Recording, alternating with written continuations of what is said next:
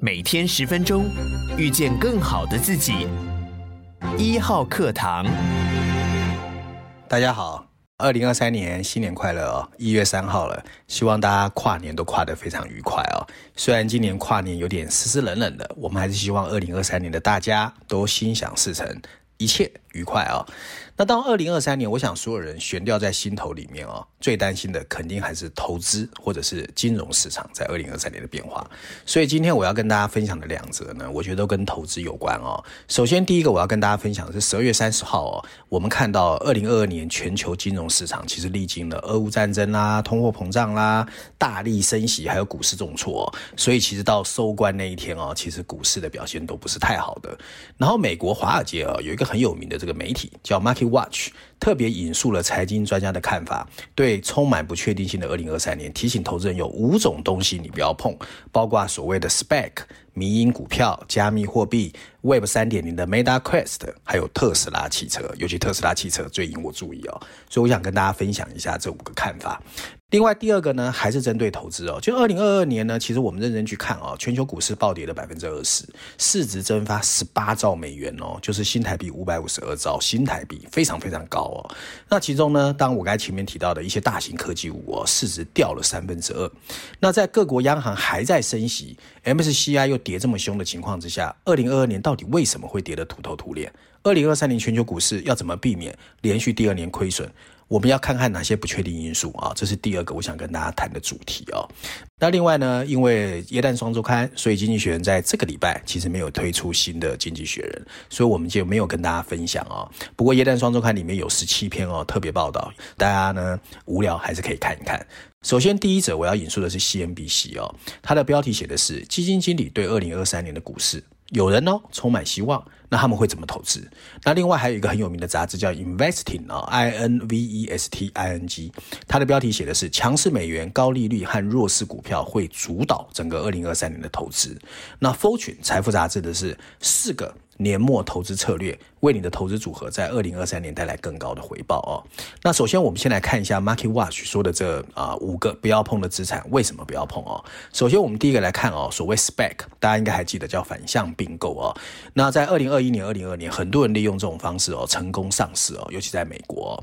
那在疫情期间，很多投资人去买了 Spec 股票。不过如果按照数据来看哦，如果你二零一五年你就去投入了 Spec 股票，到现在亏损了百分之三十七，平均哦。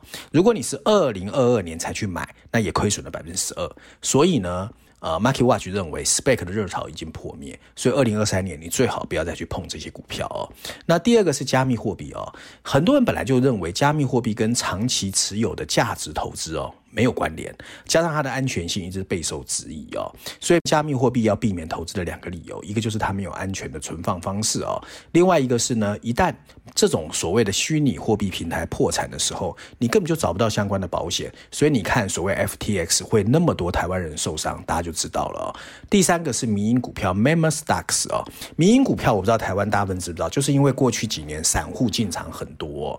很大原因当然就是二零二零年左右哦，因为财政纾困，所以货币宽松大撒币哦，所以有一些陷入经营困境的公司，你譬如说游戏的零售商呃 GameStop 很有名哦，甚至电影院的连锁业 AMC 就有那种小虾米扳倒大鲸鱼的故事嘛。可这些股票到二零二二年之后表现都很糟糕哦，所以呢，投资民营股的好日子好像也已经结束了，而且监管也加严了啦。第四个就是台湾很多人在喊的 Web 三点零哦，那其中最有名、最有代表当就是 Facebook 转。型的 Meta 嘛，它推出一个 Quest 的头戴装置哦，我不知道台湾有没有人注意。然后 Market Watch 认为哦，头戴装置其实不便宜哦。你譬如说 Meta Quest 的 Two 啊，一百二十八 Gigabit 的版本哦，价格是三百九十九点九九美元，两百五十六 Gigabit 高达四百九十九点九九美元。那明年 Apple 就要推出所谓的混合实境 MR 的头戴装置啊，所以呢，会对所谓的 Meta 哦形成很大的压力。那这种所谓 AR、VR、XR 什么 MR 哦，还是一个混战，大家要注意。那我今天要特别强调的，当然就是特斯拉拉电动车哦。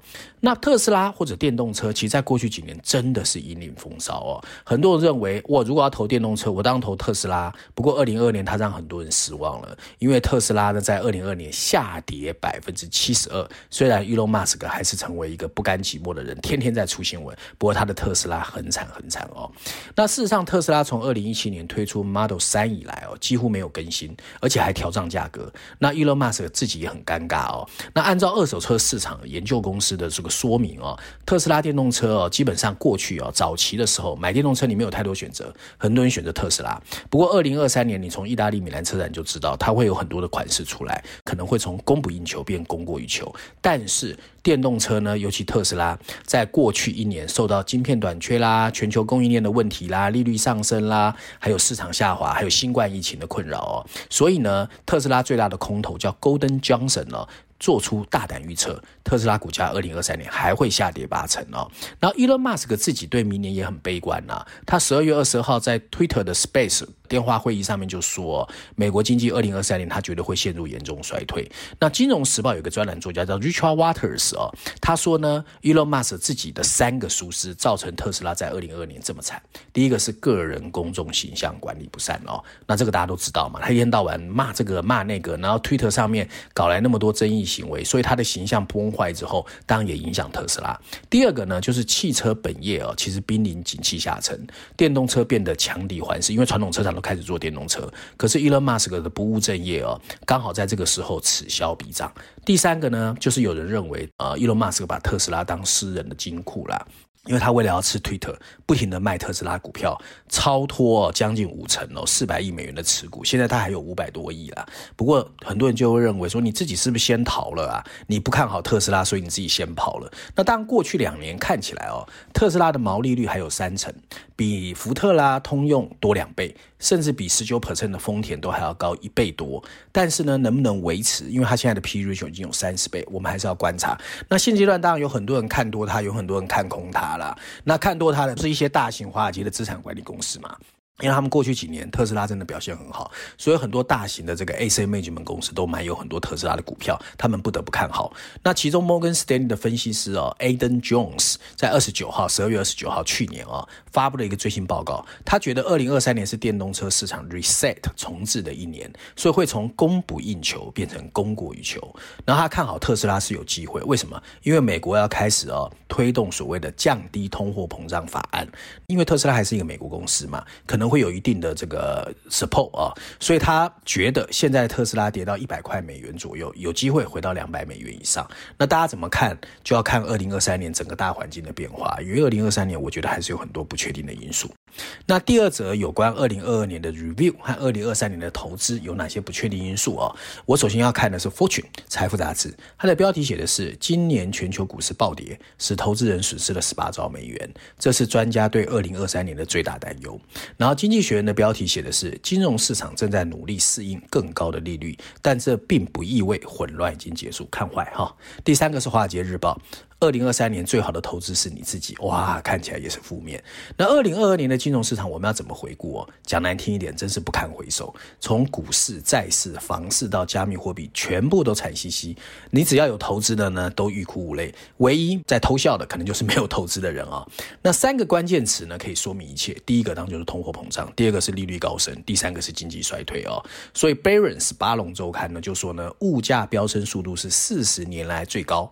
那美国联准会。和其他全球的央行都像火速一样展开升息，货币紧缩不仅重创股票估值，还升高了衰退的阴影。科技股最惨了，所以一直到二零二二年的收盘哦，Nasdaq 跌掉了百分之三十四，S M P 五百跌掉了百分之二十。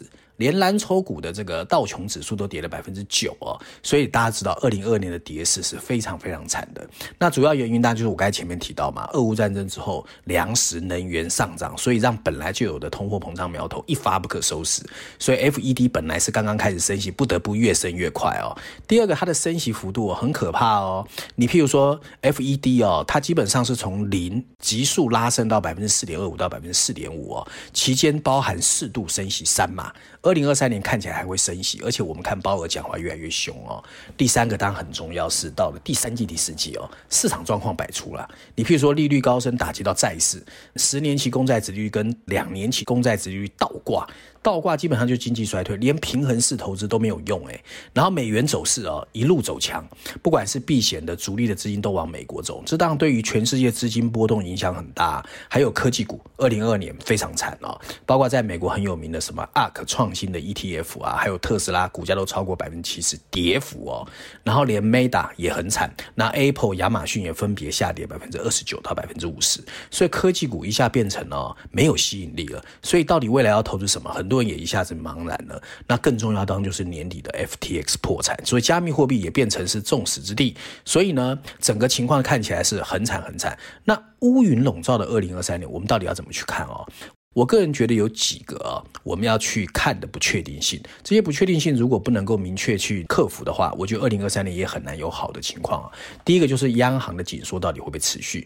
那乐观人士认为呢，到明年的年中有可能啊、呃、不会再持续那么强的升息。尤其是啊，Bloomberg 发现百分之七十一的全球基金经理人预期明年股市会看涨，不过基本上看坏的人还是比较多啦，因为经济衰退的阴影其实还没出来嘛。由于利率的这个升息也有差不多。一年半左右的递延效应，所以明年的这个央行的升息动作，还有通货膨胀的情况是第一个不确定性哦。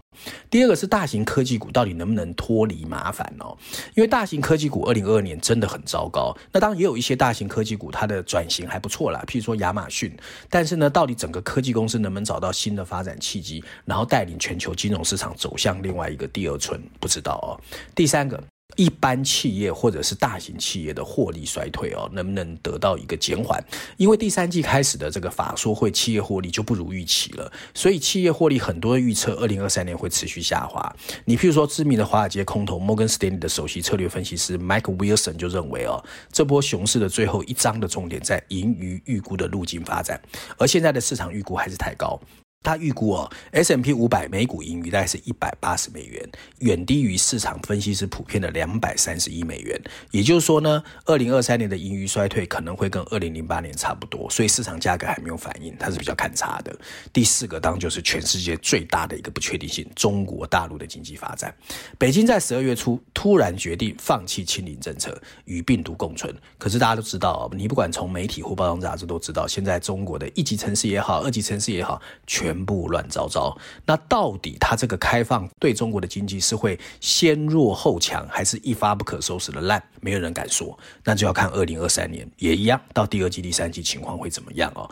那最后一个不确定性就是金融市场本身的衍生性一些交易市场，你譬如说短期选择权和期货的交易热潮哦，这些东西其实哦，很多人是为了避险去投资所谓的选择权或期货，可是市场一旦波动的时候，它会加剧波动哦，所以二零二三年加上。这个短期选择权交易的热潮，也有会不确定的因素会更多。